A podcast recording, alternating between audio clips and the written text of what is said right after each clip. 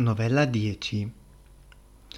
Essendo ciascuno della brigata della sua novella riuscito, conobbe Dionio che a lui toccava il dover dire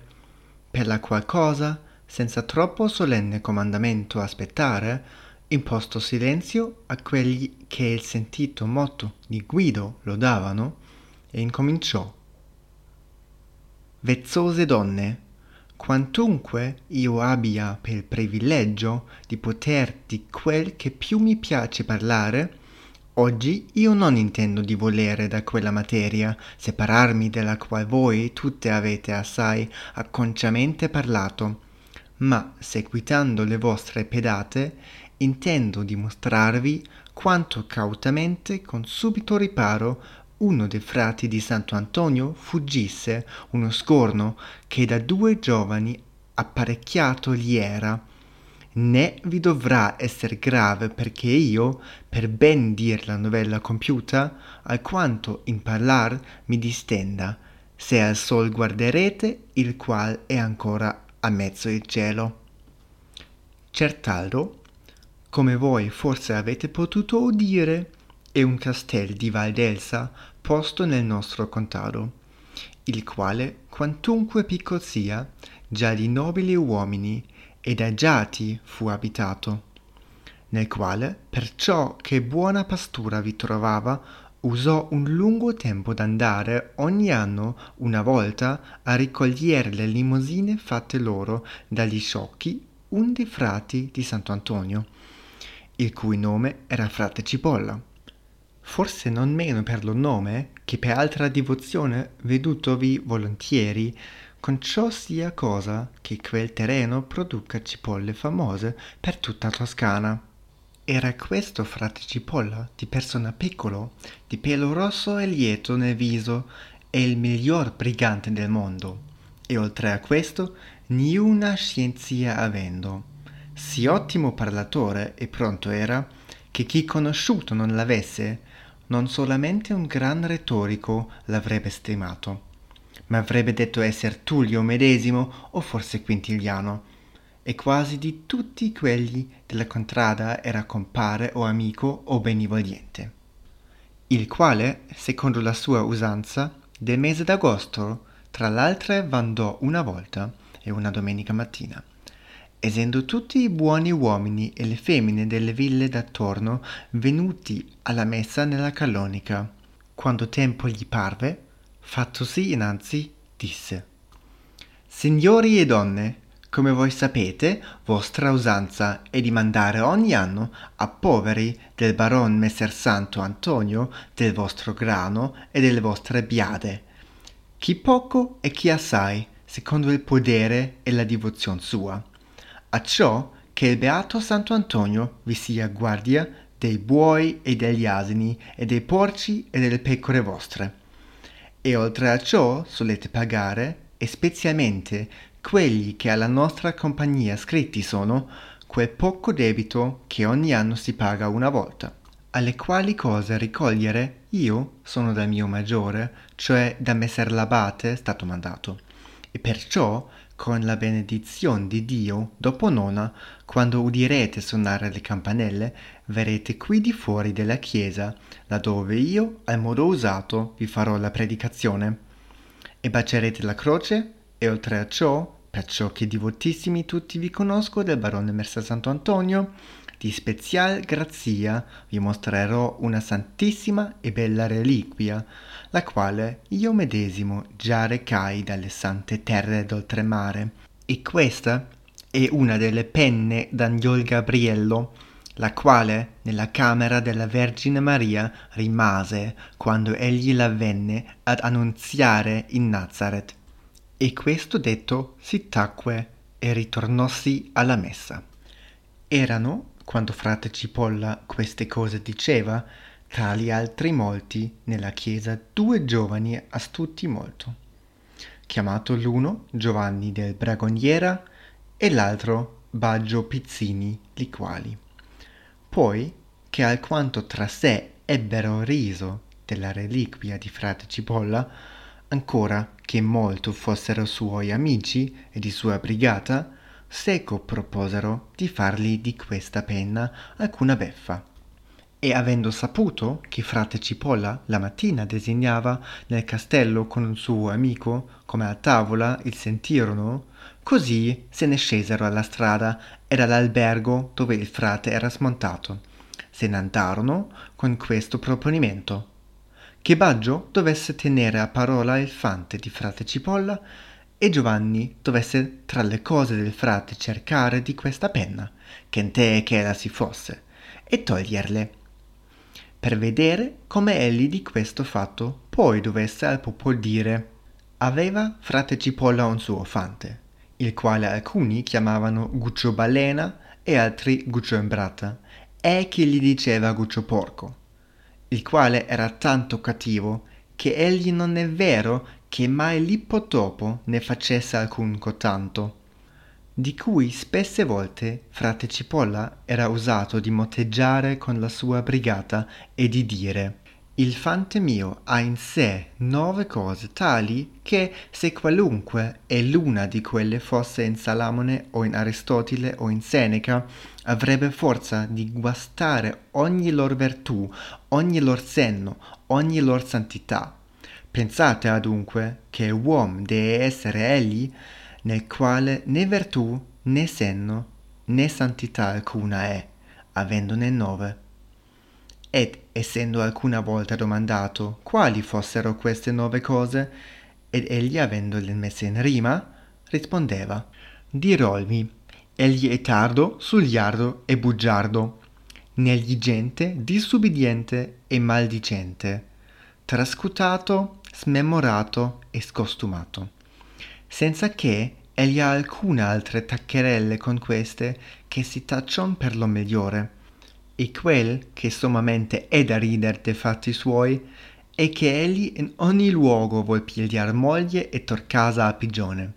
E avendo la barba grande e nera e unta gli par sì forte esser bello e piacevole che egli si avvisa che quante femmine il veggano tutte di lui s'innamorino ed essendo lasciato a tutte andrebbe dietro perdendo la correggia. È il vero che egli m'è d'un grande aiuto perciò che mai niun non mi vuol sì segreto parlare che egli non voglia la sua parte udire. E se avviene che io d'alcuna cosa sia domandato ha sì gran paura che io non sabbia rispondere che prestamente risponde egli e sì e no come giudica si convenga. A costui lasciandolo all'albergo aveva frate cipolla comandato che ben guardasse che alcuna persona non toccasse le cose sue e spezialmente le sue bisacche perciò che in quelle erano le cose sacre. Ma guccio imbratta il quale era più vago di stare in cucina che sopra i verdi rami lo signolò e massimamente se fante vi sentiva niuna avendone in quella dell'oste una veduta grassa e grossa e piccola e malfatta con un paio di poppe che parean due ceston da lettame con un viso che parea de baronci tutta sudata unta e affumicata.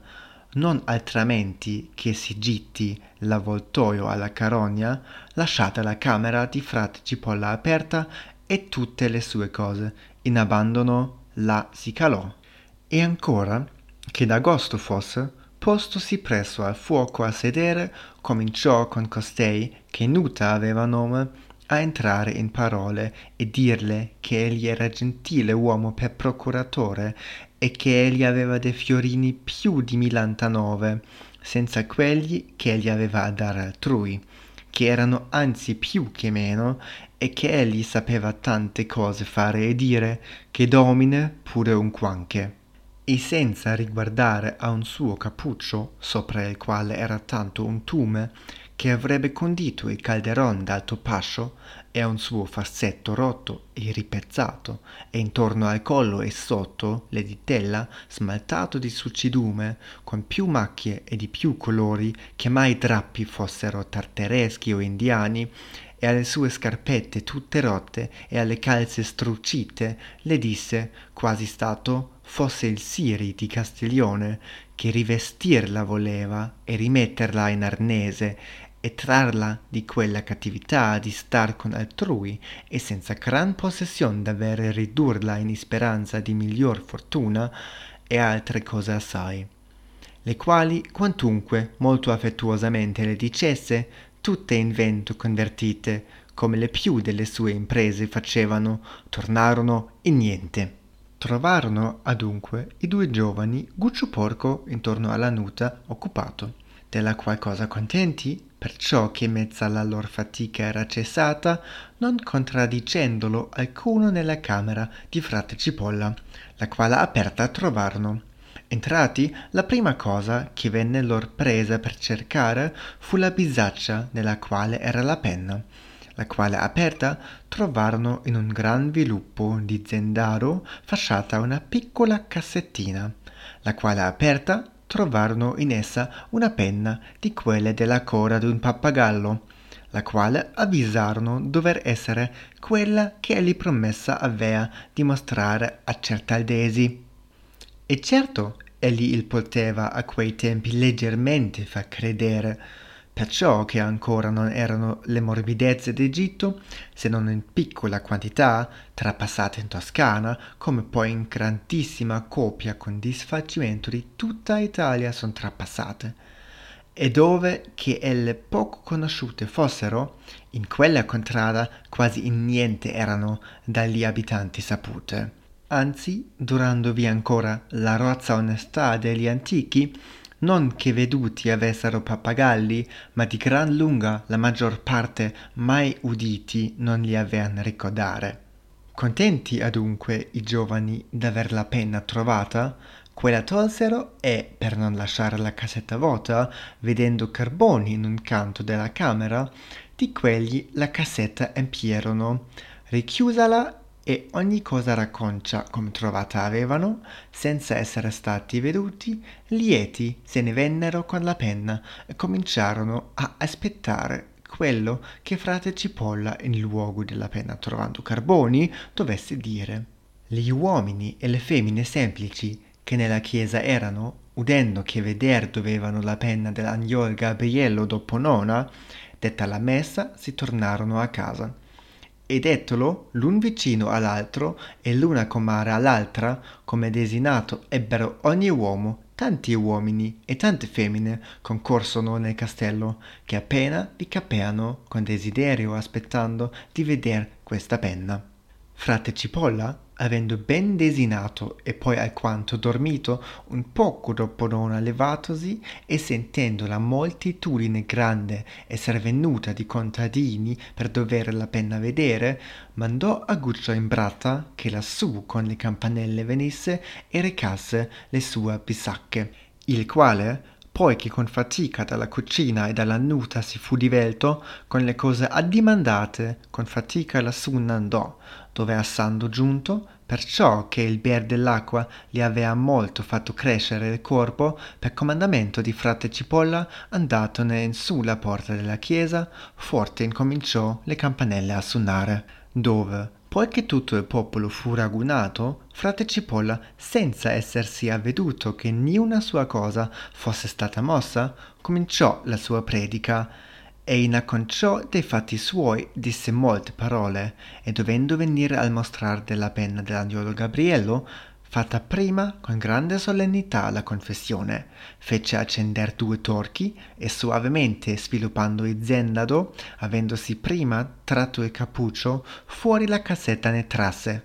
E dette primieramente alcune parolette a laude e accomodazione dell'agnolo Gabriello e della sua reliquia, la cassetta aperse la quale come piena di carboni vide non suspiccò che ciò che Guccio Balena gli avesse fatto perciò che non conosceva da tanto né il maladisse del male aver guardato che altri ciò non facesse ma bestemmiò tacitamente sé che a lui la guardia delle sue cose aveva commessa conoscendo come faceva negligente disubbidente trascurato e smemorato ma non pertanto senza mutar colore alzato il viso e le mani al cielo disse sì che da tutti fu udito o iddio lodata sia sempre la tua potenzia.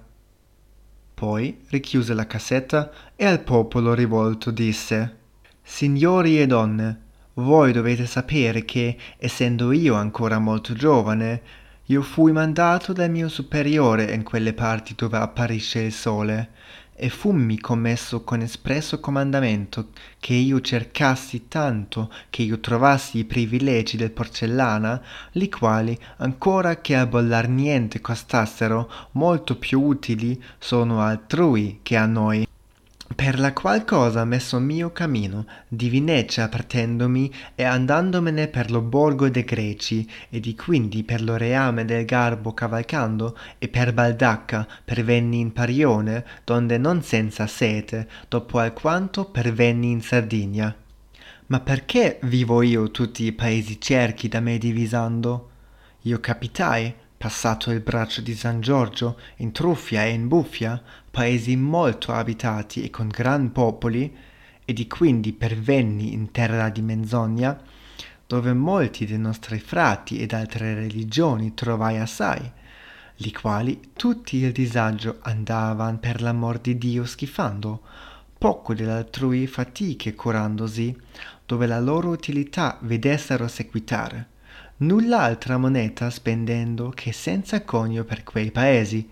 e quindi passai in terra d'Abruzzi, dove gli uomini e le femmine vanno in zoccoli su pe monti, rivestendo i porci delle loro busecchie medesime, e poco più là trovai gente che portano il pan nelle mazze e il vin nelle sacca, da quali alle montagne de bacchi pervenni, dove tutte le acque corrono all'angiù. E in breve tanto andai adentro che io pervenni mei infino in India Pastinaca, là dove io vi giuro, per l'abito che io porto addosso, che io vidi volare i pennati, cosa incredibile a chi non li avesse veduti. Ma di ciò non mi lasci mentire, Maso del Saggio, il quale gran mercante io trovai là,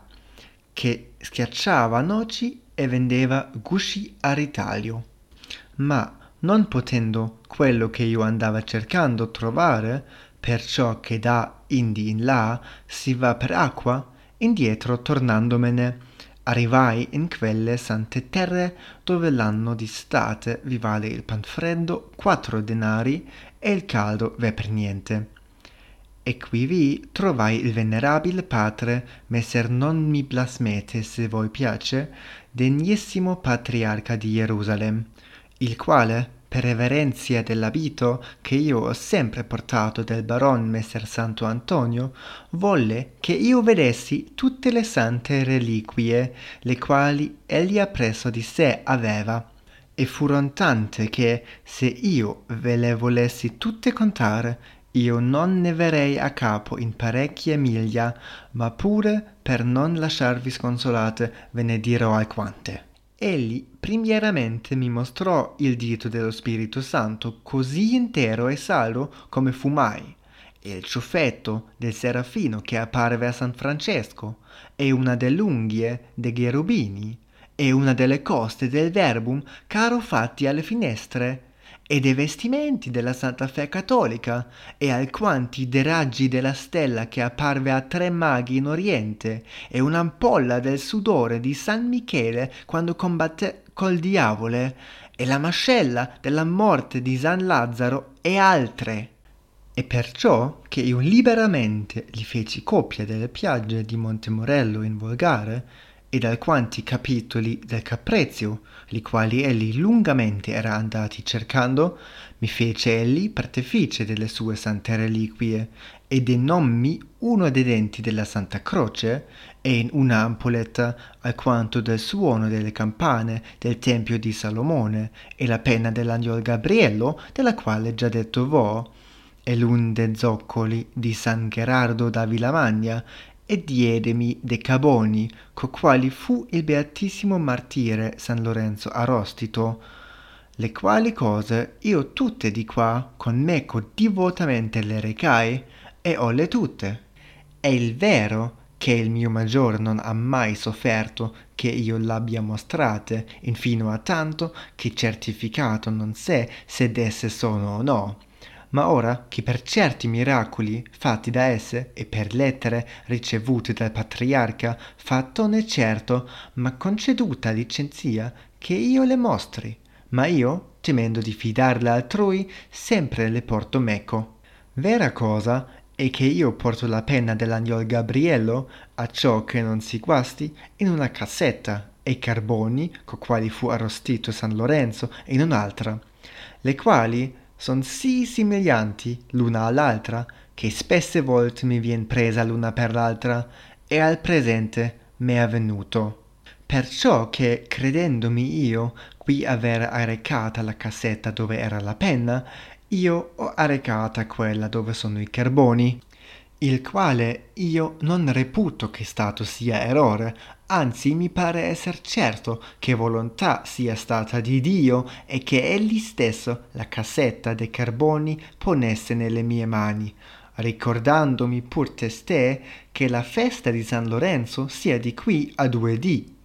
e perciò, volendo Dio che io, con mostrarvi i carboni co quali esso fu arrostito, raccenda nelle vostre anime la divozione che in lui aver dovete, non la penna che io voleva, ma i benedetti carboni spenti dall'omor di quel santissimo corpo mi fe pigliare. E perciò, figliuoli benedetti, traretevi i cappucci e qua divotamente v'appresserete a vederli. Ma prima voglio che voi sappiate che chiunque da questi carboni in segno di croce e tocco tutto quello hanno può viver sicuro che fuoco nol cocerà che non si senta. E poi, che così detto ebbe, cantando una laude di San Lorenzo, aperse la cassetta e mostrò i carboni, li quali poi che alquanto la stolta moltitudine ebbe con ammirazione reverentemente guardati, con grandissima calca tutti s'appresarono a frate Cipolla e migliori offerte dando che usati non erano, che con essi li dovesse toccare il pregava ciascuno. Per la qual cosa frate Cipolla, recatisi questi carboni in mano, sopra li lor camisciotti bianchi e sopra i farsetti e sopra li veli delle donne cominciò a fare le maggior croci che vi capevano, affermando che tanto quanto essi scemavano a far quelle croci, poi ricrescevano nella cassetta, sì come egli molte volte aveva provato e in cotal giusa, non senza sua grandissima utilità, avendo tutti crociati i certaldesi, per presso accorgimento fece coloro rimanere scherniti, che lui, togliendoli la penna, avevan creduto schernire. Li quali, stati alla sua predica e avendo udito il nuovo riparo preso da lui e quanto da lunghi fatto si fosse e con che parole, avevan tanto riso che eran creduti smascellare e poi che partito si fu il vulgo, a lui andatisene, con la maggior festa del mondo ciò che fatto avevan li discoprirono e appresso gli renderono la sua penna, la quale l'anno seguente gli valse non meno che quel giorno gli fosser valuti i carboni.